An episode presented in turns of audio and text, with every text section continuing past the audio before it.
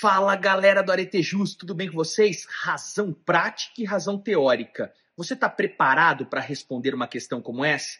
Sabe que isso pode te ajudar no seu futuro profissional? Vem com a gente que você vai entender de forma bem simples. Sabe quando você compra aquele aspirador ou então uma máquina interessante? Você recebe o manual, não é? Você abre o manual e fica lendo o manual de instrução simplesmente por ler o manual de instrução?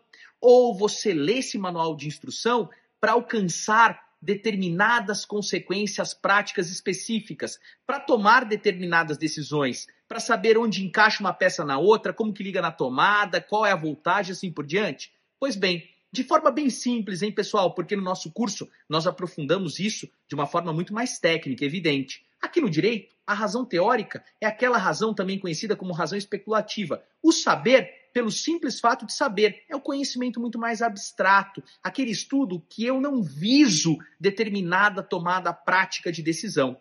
Já a razão prática é aquela que envolve exatamente a fundamentação racional nos processos de tomada de decisão. O neoconstitucionalismo, ele traz uma nova roupagem à ideia de razão teórica e razão prática. Por quê? Porque a razão prática, ela ganha um novo prestígio no sistema. Sistema esse que passa a se preocupar muito com a ideia de resolução de problemas a partir da interpretação constitucional. Assim, analisar a razão tomada para sua decisão é fundamental, pois a razão teórica por si só abstratamente acaba não servindo de forma legítima aos fins de um Estado constitucional e democrático de direito, no qual o direito acaba se realizando efetivamente na prática. Vem com a gente, até a próxima, um grande abraço.